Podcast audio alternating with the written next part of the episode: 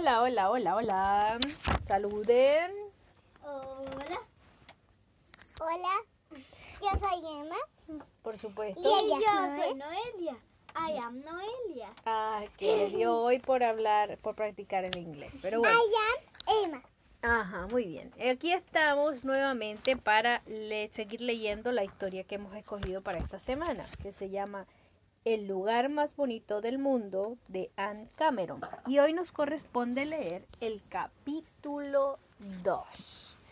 Y sin más ni más, vamos a empezar. Y para empezar, Emma se tiene que acostar, al igual que Noelia. Oídos atentos y a la historia, escuchar. Así que mi madre y yo vivimos juntos en casa de la abuela durante un tiempo. Mi madre ganaba un poco de dinero limpiando casas y lavando la ropa de gente del pueblo en el lavadero que hay detrás de la casa de la abuela. Por las noches me llevaba con ella a dar un paseo por el pueblo y nos encontrábamos con sus amigos y hablábamos con todos y era divertido. Una noche, cuando estábamos paseando, un hombre se acercó a mi madre sonriendo muy alegre y dijo Qué lindo es su hijo, se parece mucho a ti. Y luego me compró un caramelo y se quedó hablando con mi madre un rato. Al poco tiempo, cada vez que salíamos de paseo, nos los encontrábamos y se venía con nosotros. Después, una noche, invitó a mi madre a un baile. Y desde la noche del baile mi madre empezó a dejarme en casa cuando salía, seguramente porque quería estar a solas con él. Y de repente, un día me dijo que se iba a casar con aquel hombre que habíamos encontrado en la calle. Se iba a ir a vivir con él. Pero yo no me podría ir con ella porque él no quería.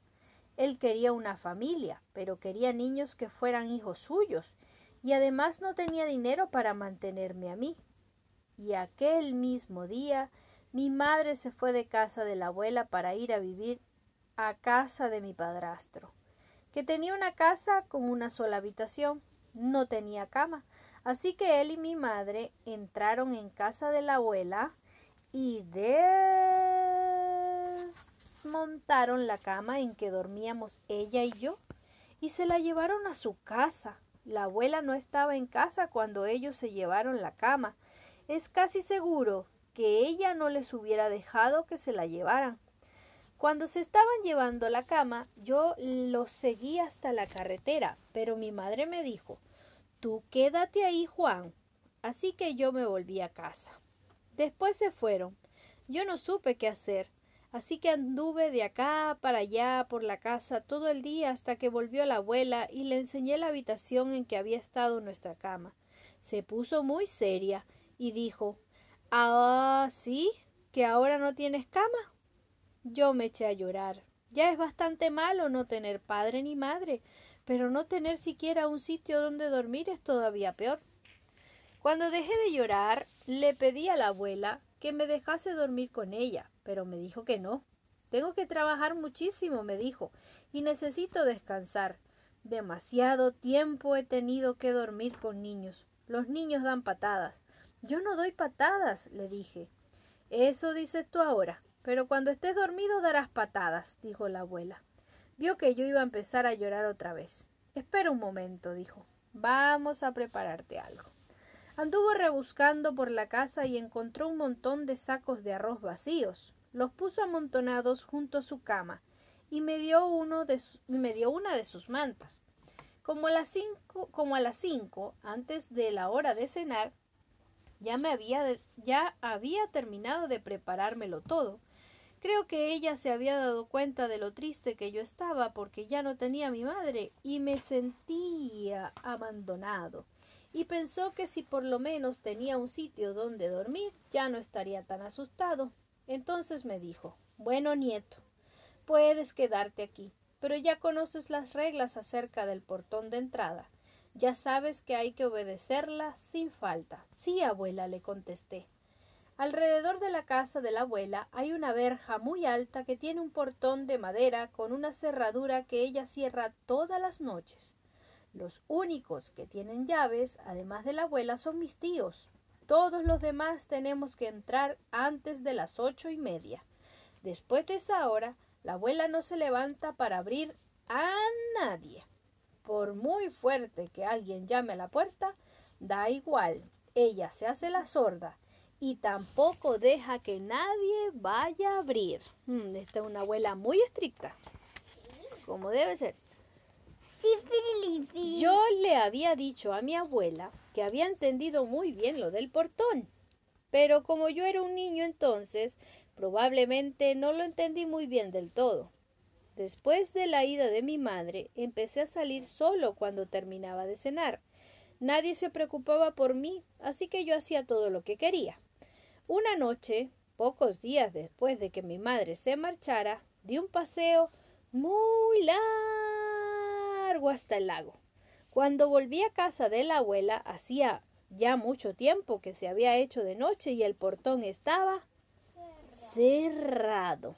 No sabía qué hacer y además empezaba a tener frío. Yo solo llevaba pantalones cortos y una camiseta, y aunque por el, día, por el día hace calor en San Pablo, por las noches hace frío, porque estamos a mucha altura y entre montañas. Lo único que se me ocurrió fue ir, a fue ir en busca de mi madre. Yo sabía dónde estaba la casa de mi padrastro, así que decidí ir allá. Cuando llegué, vi a través de la ventana una vela encendida. Nadie se acuesta o sale dejando una o sale dejando una vela encendida porque puede arder toda la casa. Así que yo estaba seguro de que había alguien despierto adentro. No llegaba bien hasta el borde de la ventana y no podía ver quién era el que estaba el que estaba. Así que puse una piedra bajo la ventana y me subí. Vi a mi madre. Estaba sola. Llamé en la puerta una vez, tan suavemente que no me oyó. Luego llamé otra vez más fuerte. Mi madre abrió la puerta. Solo una rendija y me vio. No dijo más que ¿Tú? Ella sabía desde siempre la costumbre que tenía la abuela con lo del portón, y también lo tarde que era, así que comprendió que no había podido entrar a la casa. Se quedó un momento en la puerta y luego me dijo entra. Vio que yo estaba temblando. Algunas veces no se tiembla solo de frío. Dentro de la casa había una mesa con vela, dos banquitos, dos platos, dos tazas y unos plátanos. Había unas pocas ropas colgadas de clavos en la pared y una alfombrilla en el suelo y la, y la cama, claro. Eso era todo. La habitación estaba muy vacía. Lo que más me hubiera gustado es que tuviera otra puerta por la que yo pudiera escapar si mi padrastro entraba por la puerta delantera. Te puedes quedar aquí, me dijo mi madre, pero si tu padrastro te ve cuando vuelva, se pondrá furioso y te pegará. Tienes que esconderte debajo de la cama y dormir ahí.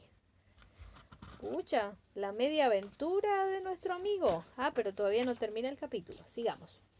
Así que me arrastré debajo de la cama, bien bien pegado a la pared para que no me viera, y mi madre sacudió la alfombrita para limpiarla un poco y me tapó con ella.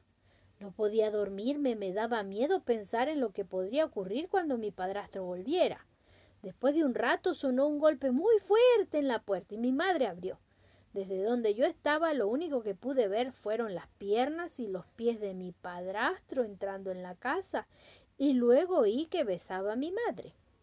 El tipo ese apareció por fin y me pagó el dinero que me debía, dijo mi padrastro, así que mañana puedes ir a comprar las cosas que necesites.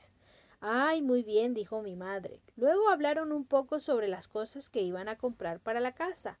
Las velas estaban acabando. Dijo mi padrastro, es hora de echarse a dormir. Vi como sus pies se acercaban y se acercaban. La cama crujió cuando se sentó encima. Se quitó los zapatos y puso los pies descalzos sobre el suelo. ¿Dónde está la alfombrita? preguntó. La he lavado, está afuera, contestó mi madre. Aún no está seca.